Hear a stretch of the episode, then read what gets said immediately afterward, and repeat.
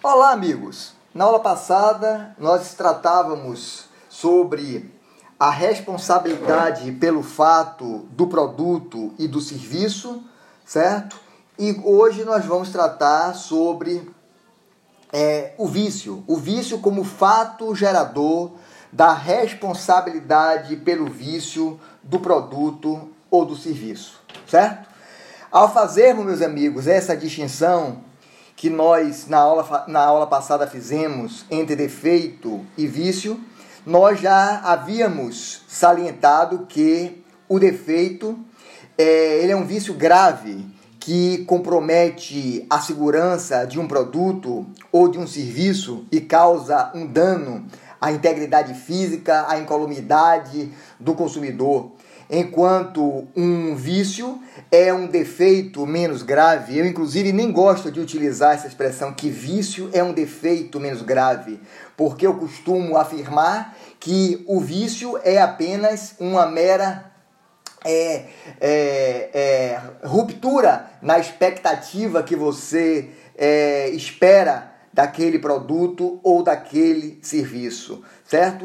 O vício, eu costumo dizer que é um mero descompasso entre o que ele se propõe a ser, a fazer, a executar e é, justamente é, a sua, a, a sua a ausência de possibilidade para aquilo que ele se demonstrou ser. Então, no vício, nós é, identificamos facilmente este descompasso, né? Que estará sempre circunscrito ao produto ou ao serviço e, é, sobretudo, causa apenas é, o seu mau funcionamento, certo? É, não compromete a integridade física do consumidor, a sua incolumidade, certo? E em relação à responsabilidade pelo vício de produtos ou serviços. Esta responsabilidade, embora os artigos 18 e é, 20 do Código de Defesa do Consumidor, que todos né, é, esculpidos na seção 3 do Código de Defesa do Consumidor não façam qualquer menção à responsabilidade independente de culpa, como fazem os artigos 12 e 14 ao tratarem de defeitos de produtos e serviços, né? Mas verificamos que também a responsabilidade dos artigos 18 e 20, portanto, a responsabilidade referente a vícios de produtos e serviços, também se trata de uma responsabilidade objetiva. Então, vamos salientar aqui que, embora é, o legislador, nos artigos 18 e 20, não tenham expressado como fez, né? Na, na previsão dos artigos 12 e 14, né, ao, ao afirmar, ao pontuar a responsabilidade é, existente, é, independente da existência de culpa, por, portanto objetiva, aqui também, né, quando falamos de responsabilidade de vício e serviço, também estamos verificando esta responsabilidade que é objetiva, certo?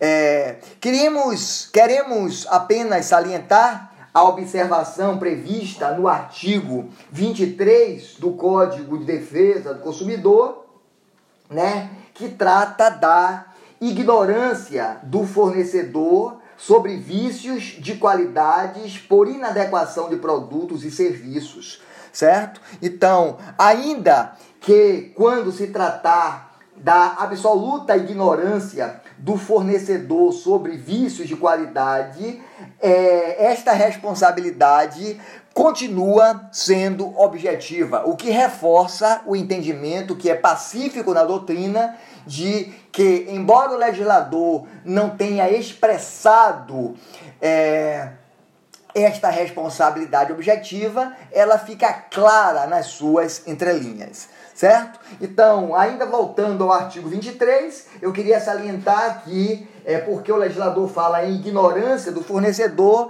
é, salientar para vocês dois pontos muito importantes. Primeiro, que é a ignorância. A ignorância não é o conhecimento é, mal feito, certo? O conhecimento mal feito, a interpretação mal feita, isso é erro. Então, ignorância é a, a, a completa, o completo desconhecimento. Então, quando ele fala de ignorância do fornecedor, ele está aí falando da completa falta de conhecimento, da completa falta de informação. Eu gosto sempre de comparar esta absoluta falta de conhecimento ou de informação, que ainda assim leva a responsabilidade do fornecedor certo? E portanto, observem também que quando o legislador fala em fornecedor, ele está aqui falando de um gênero incluindo inclusive os comerciantes.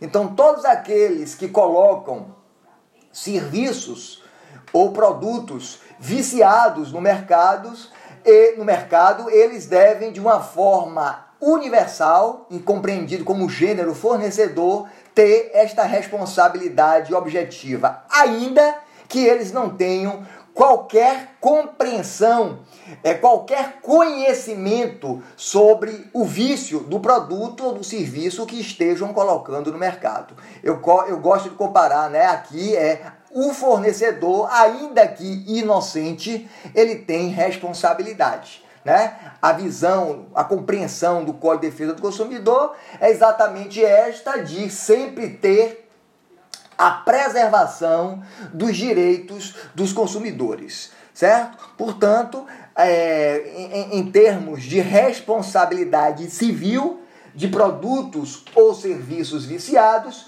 compreendemos, sem dúvida nenhuma, que se trata, portanto, de uma responsabilidade objetiva, certo? É, pela leitura do artigo 18 do Código de Defesa do Consumidor, vamos fazer é, os fornecedores de produtos de consumo, de consumo duráveis ou não duráveis respondem solidariamente pelos vícios de qualidade ou quantidade que os tornem impróprios ou inadequados ao consumo, a que se destinam ou lhes diminuam valor, assim como por aqueles decorrentes da disparidade da disparidade com as indicações constantes do recipiente, da embalagem, rotulagem ou mensagem publicitária, respeitadas variações decorrentes de sua natureza, podendo o consumidor exigir a sua substituição das partes viciáveis. Então, minha gente, primeiramente, da, da leitura do artigo 18 do Código de Defesa do Consumidor, inicialmente precisamos distinguir o que se trata de é, vício de qualidade do vício de quantidade. Não, não estamos aqui diante de vícios idênticos, de, de vícios é, de vícios que se confundem entre si, certo? Esta inovação inclusiva, inclusive foi uma inovação vício de produto é, seja de fácil percepção ou de difícil percepção, foi uma inovação trazida pelo Código de Defesa do Consumidor, certo? Então, voltando a essa distinção, a primeira, a primeira, a nós, nós iniciamos fazendo a distinção entre vício de qualidade e vício de quantidade, né? Vício de qualidade é, pela, pela leitura do artigo 18 do Código de Defesa do Consumidor, são aqueles vícios que tornem os produtos, sejam eles duráveis ou não duráveis, impróprios ao consumo a que se destinam ou lhes diminuam o valor, assim como aqueles decorrentes da disparidade com as indicações constantes do recipiente da embalagem, certo? Rotulagem ou mensagem publicitária. Enquanto que vício de quantidade eles se apresentam durante o processo distributivo, né? Eles estão relacionados à perda do conteúdo líquido, né? O gás efeito, por exemplo, quando engarrafado, é, vícios de quantidade que somente se configuram se apuradas as variações quantitativas, né? Até aquelas que são fiscalizadas pelos órgãos de proteção ao consumidor, como é o Inmetro, é, é, mais especificamente, certo? Então, voltando aos vícios, aos vícios, é, os vícios de qualidade, certo? Observem vocês que nós temos vícios que podem ser é, de qualidade e vícios que podem ser de quantidade. Então, a segunda distinção, já sabendo distinguir o que é um vício de qualidade para um vício de quantidade, é dizer que vocês compreendam que o Código de Defesa do Consumidor, é, em matéria, inclusive, de vício redibitório, como expressado no Código Civil Brasileiro, que vocês estudaram quando verificaram a disciplina de contratos relacionadas a contratos em geral, certo? É, os contratos, o Código Civil Brasileiro, quando trata de vícios redibitórios, né? Eles dizem respeito àqueles defeitos que são ocultos, né? Na previsão do artigo 441, né? Também relacionados a vícios de qualidade ou de quantidade que podem que são que estão ali apresentados. Então, para o Código Civil Brasileiro, e é muito importante que isso seja compreendido, para o Código Civil Brasileiro, para que se configure o vício redibitório, é necessário que a coisa, o bem, seja recebida em virtude de uma relação contratual, né? Que o defeito seja grave e contemporâneo à celebração do contrato. Defeito de pequena monta ou superveniente à realização do negócio, obviamente que não afeta o princípio da garantia, segundo o entendimento que é majoritário da doutrina brasileira certo? Então, é, esses requisitos é, inerentes ao vício redibitório, é, que são pacíficos no Código Civil Brasileiro, são irrelevantes para a configuração do vício do produto é, na linguagem, na sistemática do Código de Defesa do Consumidor na medida em que o Código de Defesa do Consumidor não faz qualquer distinção quanto à gravidade do vício, como faz o Código Civil Brasileiro. É, é, muito menos é, se, se, se, este, se este vício se trata de uma, é, de uma relação contratual ou não, certo?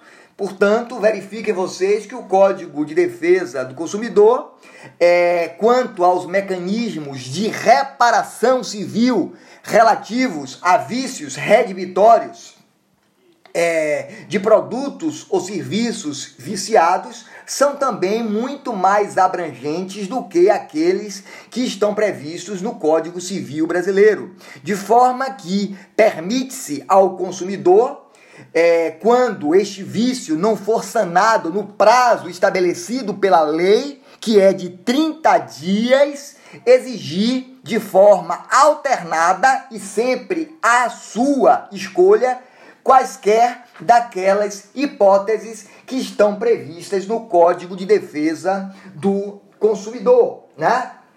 Quais são elas? Né?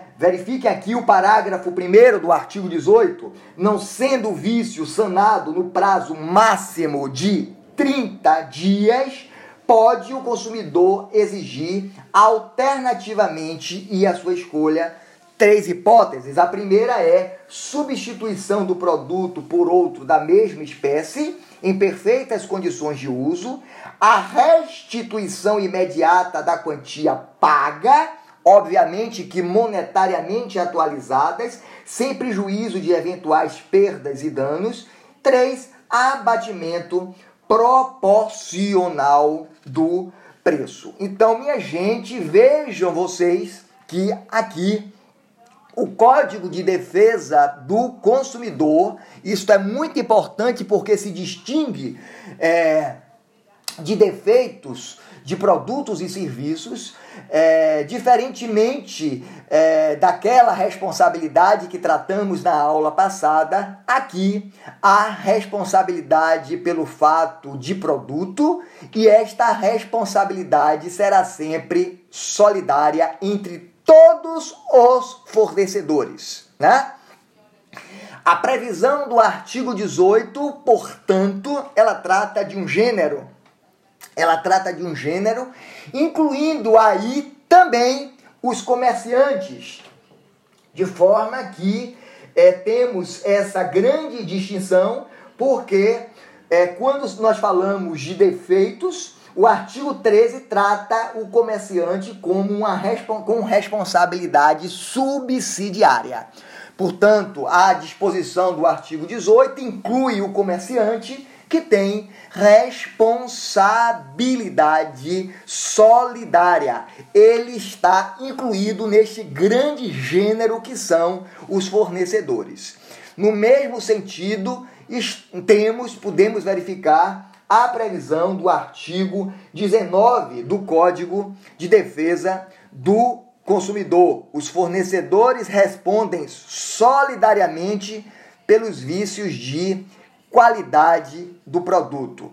Consequentemente, minha gente, pode o consumidor, a sua escolha, exercitar, escolher a sua pretensão contra quaisquer um daqueles que tenham colocado é, este é, produto viciado no mercado, que tenha disponibilizado e causado este prejuízo ao consumidor, certo? Então, a jurisprudência do Superior Tribunal de Justiça também é pacífica neste entendimento que a responsabilidade é, é, é solidária, cabendo ao consumidor escolher contra quem demandar.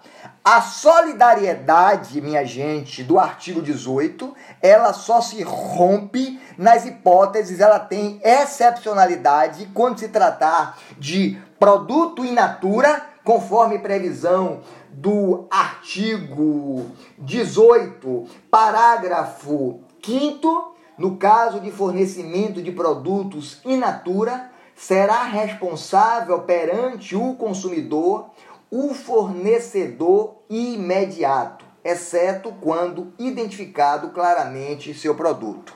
Então, é uma excepcionalidade né, em que se rompe essa solidariedade para dar mais garantia, mais segurança ao consumidor. E quando se tratar da hipótese do parágrafo 2 do artigo 19, o fornecedor imediato será responsável quando fizer a pesagem ou a medição e, os instrumentos, e o instrumento utilizado não estiver aferido segundo os padrões oficiais. Então, nessa situação, sempre o comerciante ele será responsabilizado imediatamente. São as duas únicas exceções do Código de Defesa do Consumidor quanto à responsabilidade solidária, em que há um rompimento desta situação, desta qualidade de responsabilidade. E em relação aos vícios de qualidade, falamos até agora dos vícios de quantidade. Embora já tenhamos definido, conceituado o que seja um vício de qualidade, verificamos também que o Código de Defesa do Consumidor prevê todos os seus mecanismos de reparatório, os seus mecanismos de reparação civil por, por é, prejuízos decorrentes de vícios ao consumidor quanto à qualidade do produto, certo? Então a responsabilidade por vício do produto acarreta tão somente o ressarcimento segundo as alternativas previstas nos incisos 1, 2 e 3 do parágrafo 1 do artigo 18, como acabamos de ler para vocês, certo? Então, observem vocês que o consumidor, embora possa escolher contra quem demandar, é, mas, em primeiro lugar, ele deve sempre exigir a substituição das partes que se encontram viciadas e não ir logo para a hipótese do é, inciso primeiro, a substituição do produto. Quando o legislador fala no inciso primeiro, substituição do produto, ele está falando do produto inteiro. Então, se você adquire um carro e o carro apresenta, por exemplo, é, é, o carro ele não dá a, a, a partida normalmente. Então, um dia dizem que é a, bateria, no outro dia dizem que é o filtro de combustível, no, e aí vão substituindo as peças e o prazo está escoando, o prazo de 30 dias. E esse vício, ele não for sanado. Então, nesta hipótese, quando o prazo de 30 dias previsto do parágrafo 1 do artigo 18, ele não for sanado, então o produto esteja completamente apto a, a, alcançar é, as qualidades que ele deve manter. Então, nesta hipótese é que o consumidor pode partir para aquelas outras três, quais sejam substituição do produto por um outro da mesma espécie, restituição imediata da quantia paga monetariamente atualizada ou a, é, arbitra, é, arbitramento, é, abatimento proporcional do preço, certo? Então observem vocês se qualquer questão afirmar que cabe a imediata substituição do produto, isto é falso. Só cabe a substituição do produto ou aquelas outras duas hipóteses dos incisos 1, 2 e 3 do parágrafo 1 do artigo 18, quando o vício não for sanado dentro do prazo do, do próprio parágrafo 1, qual seja de 30 dias. De 30 dias certo? É, muito se discute é, porque o legislador fala apenas nessas três hipóteses dos incisos 1, 2 e 3, se cabe dano moral, se ainda é, deste vício pode refazer nascer a repercussão do dano moral ou dano material. Alguns doutrinadores entendem que não, certo? Se trata de apenas das previsões do artigo 18. Mas é pacífico entre a doutrina mais dominante, já está pacificado entre a doutrina mais dominante, inclusive em consonância com os julgados dos tribunais em geral, que quando o fornecedor, e aí nós colocamos o gênero também, o fornecedor, quaisquer um que seja compreendido como fornecedor, na linguagem do artigo 3 do Código de Defesa do Consumidor. Quando o fornecedor ele não solucionar a problemática decorrente do vício no prazo estabelecido na lei, 30 dias pode fazer nascer o dano extra extra rem. O, o dano que é o dano que é compreendido como é, decorrente da sua conduta, né? Da conduta é, é, do fornecedor. Então ela é posterior ao vício e em razão do fornecedor não ter dado atenção e a solução que deveria dar para a solução do prejuízo causado ao consumidor, entende a doutrina majoritária, entendem os tribunais que caberá sempre o dano moral e o dano material, quando for o caso, quando você conseguir demonstrar, né, este prejuízo. Né? O dano moral decorrente desse desgosto íntimo né? está ele está completamente dissociado do defeito, do vício a, a, a, a, que nós nos reportamos, mas na realidade decorre de causas supervenientes pelo pela não atendimento do fornecedor na solução deste prejuízo, desta demora injustificável e, portanto, é, o dano moral ele tem sempre um caráter autônomo, porque ele nunca está ligado ao vício apresentado no produto, mas pela própria conduta, pela própria conduta do fornecedor, certo? Minha gente, é o que nós temos para hoje, decorrente de vícios de produtos e serviços, e em relação a vícios de serviço, dispõe o artigo 20 do Código de Defesa do Consumidor. E embora nós gastamos muito tempo falando de vícios de produto, os vícios de serviço né, opera-se da mesma forma, inclusive quanto às consequências da responsabilidade dos fornecedores, estas previstas no artigo 20, mas costumo dizer, né, não sou eu que estou dizendo até, costumo afirmar, né, que é, quando nós falamos de vícios de serviço, nós estamos falando num vício que é muito mais corriqueiro, é um vício que é muito mais presente na realidade de desrespeito às regras consumeristas do que aquelas apresentadas pelos próprios vícios de produto. Então, se vocês verificarem os números né, de de reclamações junto a, aos juízos, aos institutos de fiscalização é, em defesa do consumidor brasileiro, vocês vão ver que sempre existem uma grande existe enorme a demanda de fornecedores que estão sempre relacionados a uma prestação de serviço deficiente. Então nós colocamos aqui neste campo de incidência é, todos os concessionários de serviços públicos, por exemplo, como água, luz, telefonia, gás, né? mas também os serviços profissionais de todo gênero, os serviços bancários, né? financeiros, médico-hospitalares, de plano de saúde, inclusive, e também os securitários. Muito obrigado. Vamos para a nossa aula via conferência em tempo real. Muito obrigado a vocês.